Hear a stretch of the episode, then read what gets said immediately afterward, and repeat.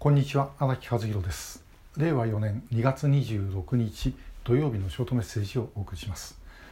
えー、2月26日といえばですね226事件の日です。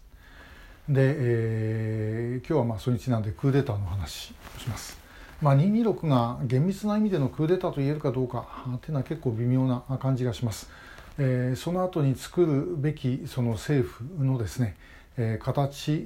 みたいなものはあまり描けていなかったと、まあ、ともかくその悪いやつをやっつけて、え天皇陛下と直結した政治をやればという、まあ、かなり単純なあの思いではあったと思います。で、えー、まああの当時の昭和天皇ですね天皇陛下は、まあ、これを直ちに、まあ、あのもう討伐せよと。もういざとなれば自分が先頭に立つということまでおっしゃってでこれを止めようとした、まあ、その憲法に基づく体制をですね維持をしようとされていたということですね。えーまあ、ただし、まあ、あのお気持ちの中ではその226を起こした青年将校たちの思いをですね感じるものはあのお持ちだったという話も聞いておりますけども、まあ、お立場としてはそういうわけにはいかなかったと。でさて、えこの226のクーデターをですね、えー、参考にして実際にクーデターを成功させた人がいます。えー、韓国のパク・チョンヒ元大統領ですね。えー、1961年5月11日のクーデターいわゆる516軍事革命というのはあのパク・ションヒはあの当時まだあの226の時はあ士官あの師範学校先生作る学校のですね、えー、生徒でしたまだ軍人になる前なんですけどもこれ非常に感化を受けたというふうに聞いています。で、えー、やはり226でどうして失敗したのかということを随分いろいろ考えたようです。でおそらくこれちょっと実はあのその証拠になる文献はないんですがあのクーデターの時にですね大統領ユン・ボソンまあ、あの時あの責任内閣制なんで、えー、長弁チャンミョン内閣と言ったんですがこのユン・ボソン大統領を辞めさせなかった。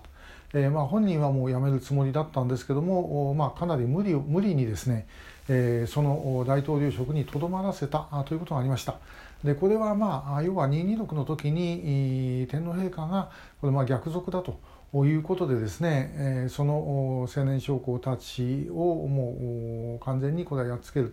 というふうに示された。それによってまあ失敗したと。だからやはりですねその象徴たるものをちゃんと担いでそして国家の正当性を維持してやっていく必要があると。おそらくあの時にユン・ボソン大統領を辞めさせなかったのはそれが理由だと思います。まあ、ユン・ボソン大統領は、まあ、翌年えー、辞任してですね、まあ、その後大統領選挙に出て、えー、パク・チョンヒに、まあ、選挙戦で敗れていくわけですね、えーまあ、そういうことがあったんじゃないだろうかなというふうに思います。まあ、本当にあのクーデターって最後の最後ですけどもで、えーまあ、拉致被害者の救出に自衛隊をっていうとですね時々、えー、クーデターでもやる気かみたいなことをですね、えー、言う人がいるんですがどうぞご心配なくあの今の自衛隊はですねいいか悪いか別にしてクーデターなんかできる組織ではありません。え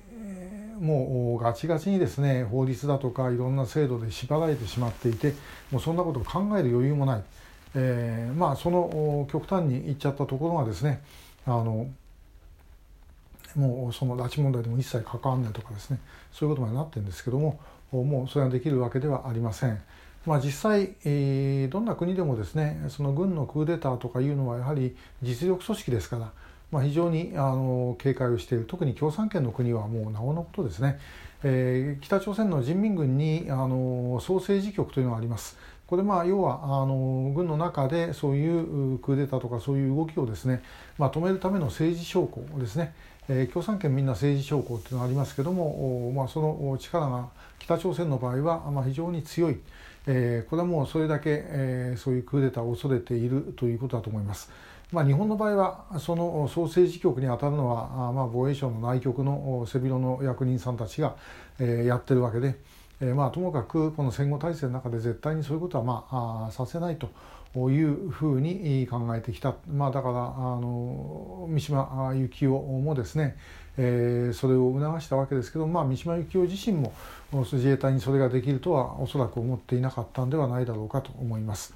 えー、それがまあできないんだったら、ね、自衛隊という組織でできないんだったらば、まあ、別の形ということももうあるんじゃないかと、まあ、これ別に軍事力を使うって思ったって、えー、使いようがないですからね、えー、ただ今の制度でうまくいってないならば制度を変えるということをやっていかないともうその極限を超えた部分についてはどうしようもないということだと思います。でそれも結局回り回って国民の世論ということになりますのでね、えー、それを我々、えー、しっかりと作っていかなければいけないのではないだろうかというふうに思います。今日は、まあ、226にちなみまして、えー、クーデターのお話でした。今日もありがとうございました。